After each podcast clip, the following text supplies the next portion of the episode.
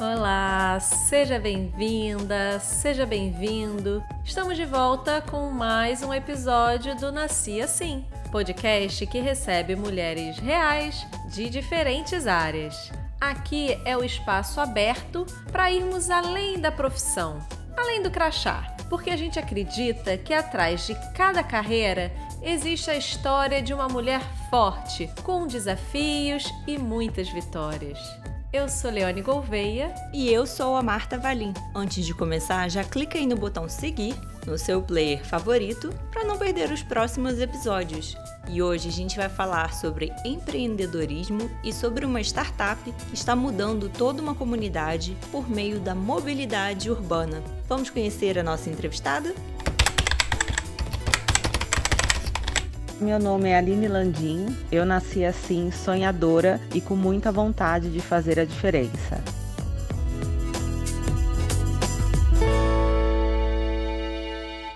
Aline, muitíssimo obrigada por aceitar o nosso convite. Eu sou super fã da sua startup, a Jaubra, conhecida como Uber da periferia paulistana, Uber da quebrada. Mas antes de embarcarmos nessa corrida com você, conta pra gente.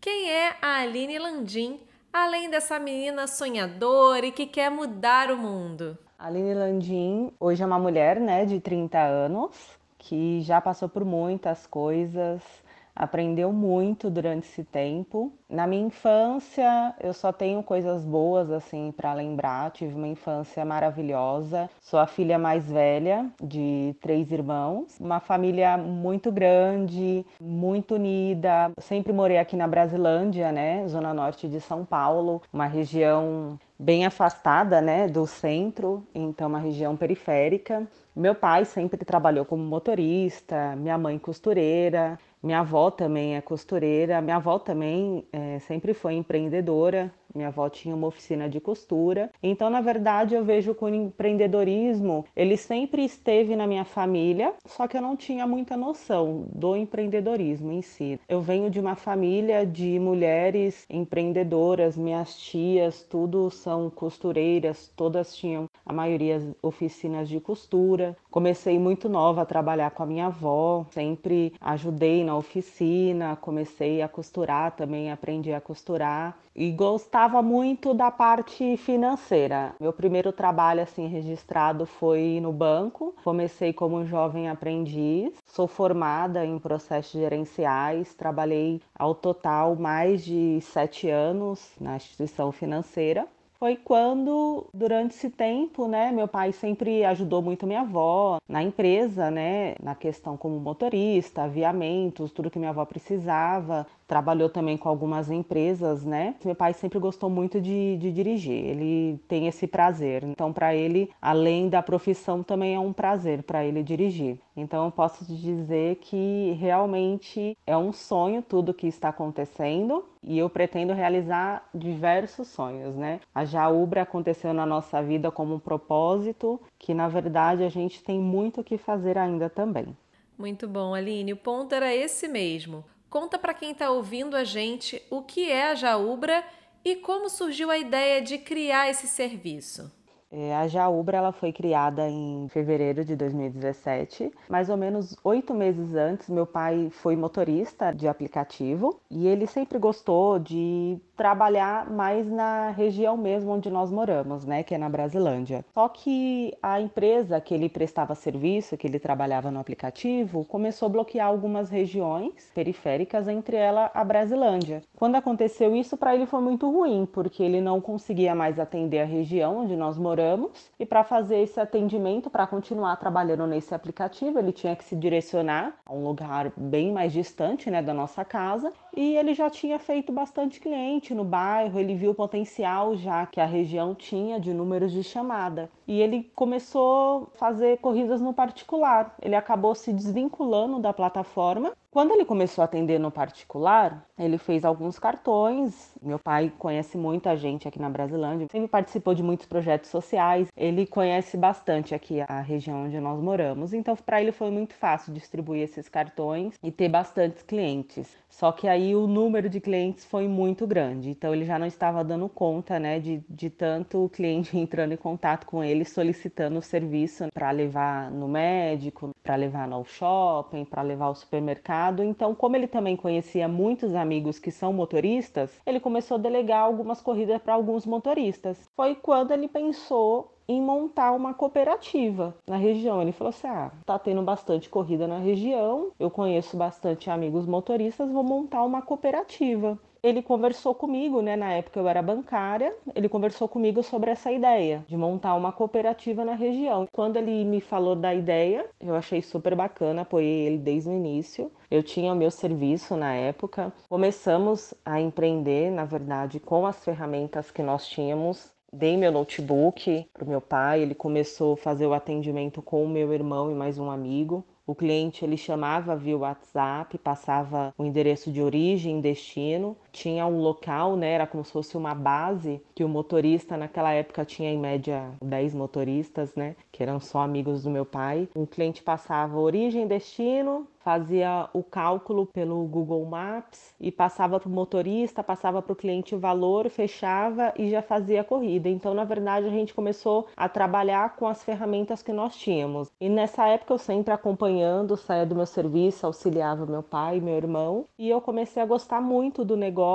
e eu já não estava conseguindo auxiliar os dois. E eu vi também que eles já não estavam dando conta, porque aqui o boca a boca foi muito rápido na região. A gente só estava atendendo o bairro ao redor onde nós moramos mesmo. E a Brasilândia é muito grande. Hoje a Brasilândia ela tem mais de 300 mil habitantes. E a Brasilândia toda é bloqueada por esse aplicativo. Então, o boca a boca, como foi muito rápido, outros bairros ao redor começou a solicitar o nosso serviço e nós já não estávamos mais dando conta. Foi quando eu realmente decidi sair do meu serviço, me dedicar somente né, a Jaubra e comecei a pesquisar uma forma da gente implementar uma tecnologia para poder melhorar a empresa. E como foi a evolução desses recursos que você estava falando? Do WhatsApp, do Google Maps para o aplicativo? Após eu sair do meu serviço, entrar na Jaubra 100% e ir atrás da tecnologia, mudou completamente a nossa visão, porque a gente viu a importância né, da tecnologia até mesmo no serviço que nós estávamos prestando, porque nós já não estávamos mais dando conta também do atendimento, nós precisávamos já cadastrar mais motorista, atender um número maior de clientes, até mesmo entender mais o mercado que nós estávamos atuando, porque o empreendedorismo meio que aconteceu né, na nossa vida, a gente participou também de algumas aceleradoras que é, foi muito importante para o nosso negócio. A gente aprendeu demais, foi muito legal que a gente fala que a gente acabou aprendendo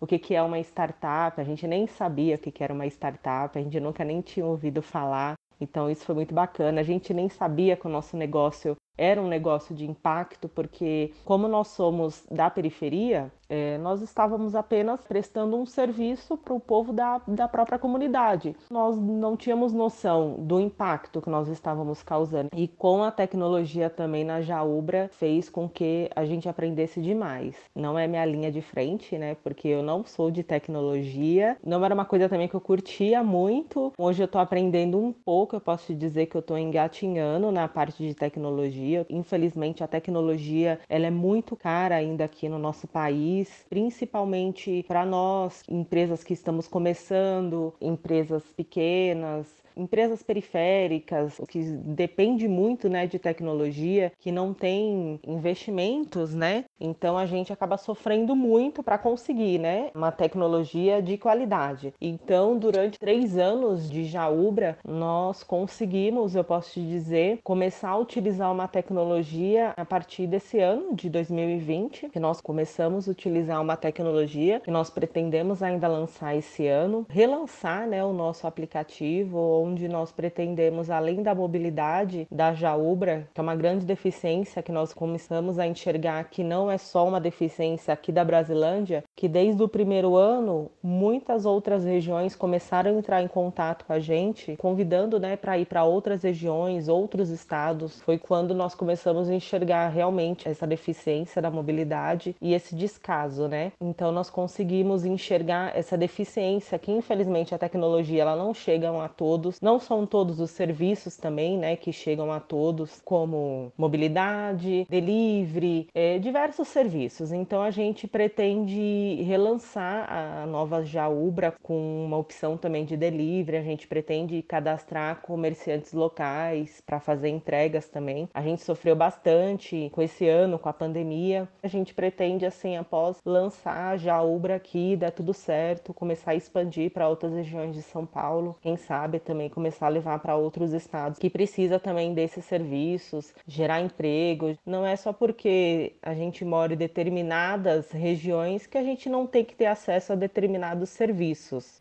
Caramba, Aline, eu imagino o impacto imenso na comunidade de vocês. Agora você falou sobre a pandemia. Compartilha com a gente quais foram os principais desafios que vocês tiveram nesse período de pandemia e dentro desses desafios, o que, que você acha que ajudou vocês a ter uma visão mais ampla do negócio? O início de ano já é muito difícil para nós, porque já costuma ser muito fraco, questão de férias, então janeiro e fevereiro o pessoal vai viajar bastante, então costuma ser bastante fraco aqui na região. E logo depois entrou a pandemia. Nessa época ainda, a gente trabalhava com uma plataforma terceirizada, então a gente pagava um aluguel por mês. Começou a apertar, porque já não estava tendo corridas. Na época eu tinha uma sala comercial, é, além do aplicativo, nós fazíamos o atendimento também via WhatsApp, que é um diferencial nosso. Com a pandemia, nós tivemos que abrir mão de certas coisas. Nós não conseguimos dar continuidade né, com essa plataforma que nós utilizávamos, então nós tivemos que quebrar o contrato, mas nós já estávamos fazendo uma parceria para tentar né, desenvolver um aplicativo próprio, então nós conseguimos dar continuidade durante esse tempo e tivemos que devolver nossa sala comercial. Nós perdemos pessoas na nossa equipe durante esse tempo, né? Começamos a trabalhar de casa e nós tínhamos projetos, igual disse, tem alguns aplicativos que não, não chegam às comunidades, como iFood, alguns serviços de entrega. Esses projetos eram projetos que nós tínhamos um pouco mais para o futuro de implementar. Com a pandemia, a gente pensou que tal fazer isso agora. Então, na verdade, acabou acontecendo da gente vai inaugurar esse aplicativo agora, né? Que na verdade era uma coisa mais futuramente, porque nós íamos focar realmente só na mobilidade, que é uma coisa onde a Jaubra foi criada, tudo focada na mobilidade. Só que como é uma deficiência também onde que as pessoas começaram a consumir mais, né, até mesmo a questão de não poder sair de casa, tudo, e a questão de muitas pessoas começaram a empreender, vender dentro de casa, muitas pessoas começaram a vender informalmente, né?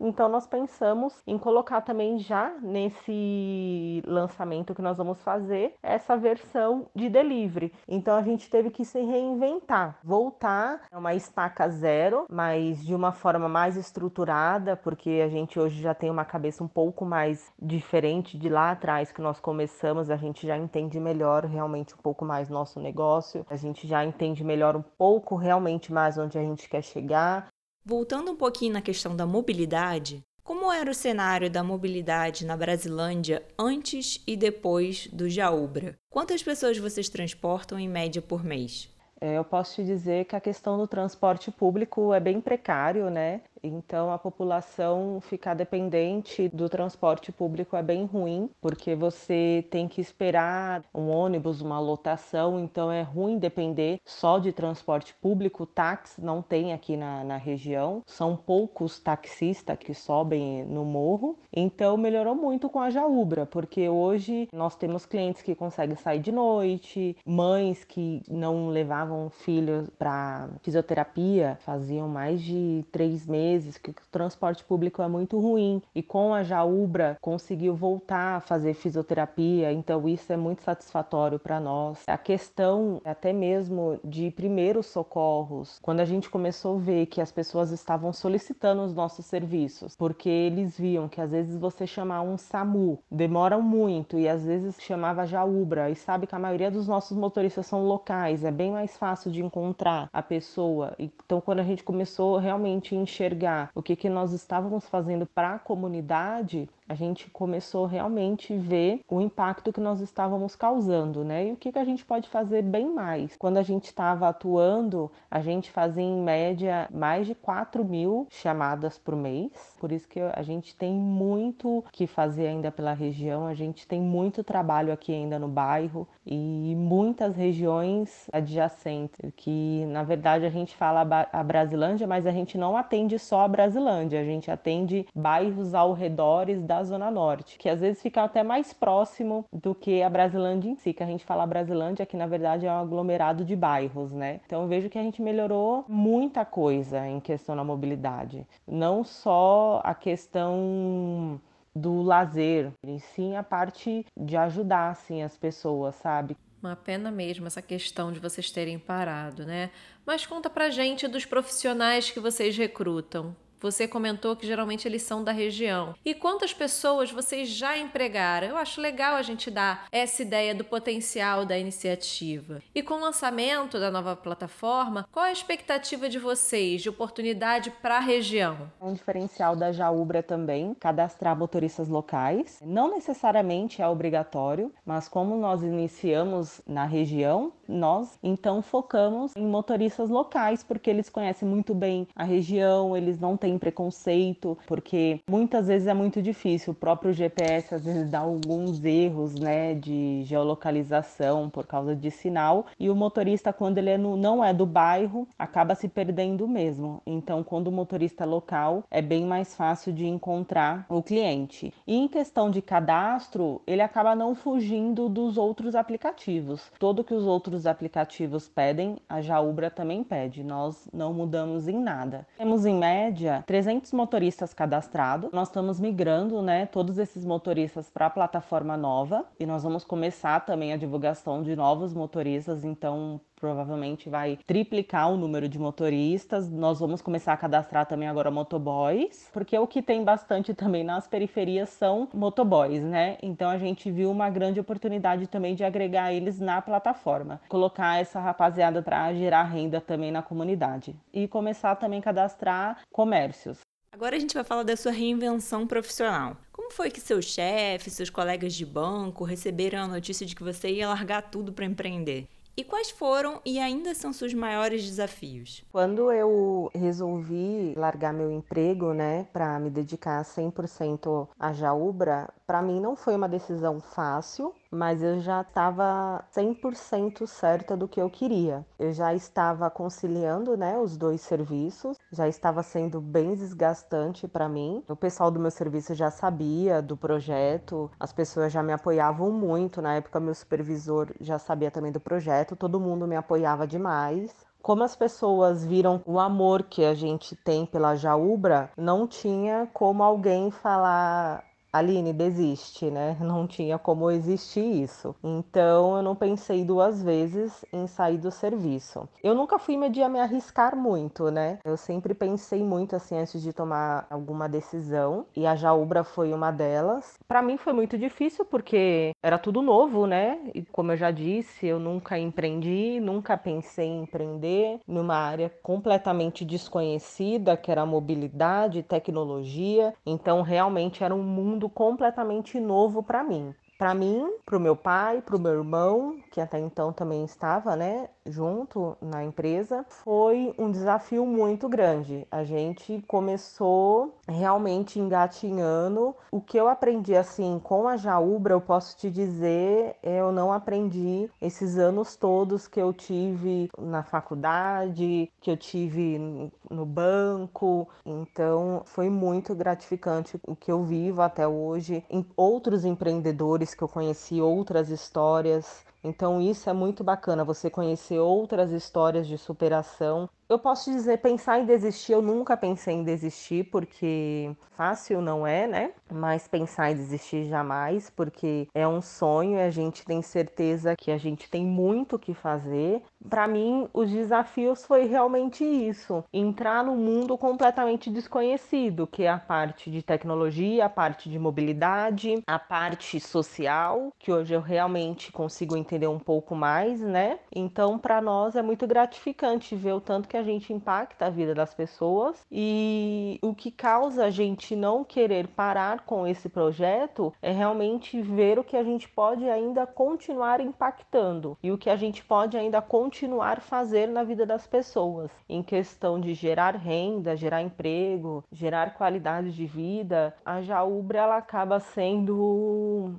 hoje não só um sonho mais meu, mas um sonho do meu pai, o sonho da minha família. A comunidade hoje abraçou, né? Hoje eu falo que a Jaúbra é o xodó da Brasilândia. Então é isso. A Jaúbra hoje ela se tornou um sonho que a gente está construindo. Aline, é muito legal ouvir a sua história porque fica claro que é um outro olhar sobre a transformação digital, que vai além da tecnologia, vem dessa capacidade humana de encontrar soluções para resolver problemas muitas vezes com as ferramentas que a gente tem nas mãos naquele momento. Depois a tecnologia vem e muitas vezes para potencializar. Olha, a gente está chegando no final, mas antes de terminar a nossa conversa, dá uma dica para aquelas pessoas que estão ouvindo a gente e, assim como você e seu pai, têm uma ideia boa, às vezes uma ideia que ainda está no papel, alguns já devem ter começado a colocar em prática e que querem fazer disso uma startup, quer mudar a vida das pessoas como a Jaubra está mudando. Muitas pessoas acham que para empreender, né, precisamos ter dinheiro para investimento, né? A Jaubra é a prova disso, que nós não tivemos investimento nenhum para começar a empresa. Então, eu acho que importante é começar. A gente começa de uma forma, aos poucos a gente vai até entendendo realmente aonde nós queremos chegar. A dica mesmo é comece. Comece com as ferramentas que você tem, comece do seu jeito, do jeito que você conhece, da forma que você sabe com pessoas que, como você acredita, pessoas parceiras, porque eu acho assim, se não fosse meu pai, o negócio não daria certo. A gente encontrou um no outro forças para continuar o negócio. Ele é uma pessoa muito coração e eu acabo indo um pouco mais para razão para a gente poder juntos caminhar e aos poucos ir moldando. Falta muito ainda, mas aos poucos ir moldando, né? Então acho que isso é uma dica muito legal. Comece, é isso aí. Beijão a todos. Aline, muito obrigada por essa conversa maravilhosa e parabéns pelo projeto. A gente fica realmente inspirada quando ouve histórias como a sua. Ah, e manda também um abraço pro seu pai. Pode falar para ele que agora ele tem pelo menos mais duas fãs. Muito obrigada. E muito obrigada também a você que está com a gente em mais um episódio. E se você gostou, compartilha com as amigas, aproveita que já está por aqui, bota em dia as entrevistas que ainda não ouviu, o que, que você acha? Beijo grande e até o próximo episódio.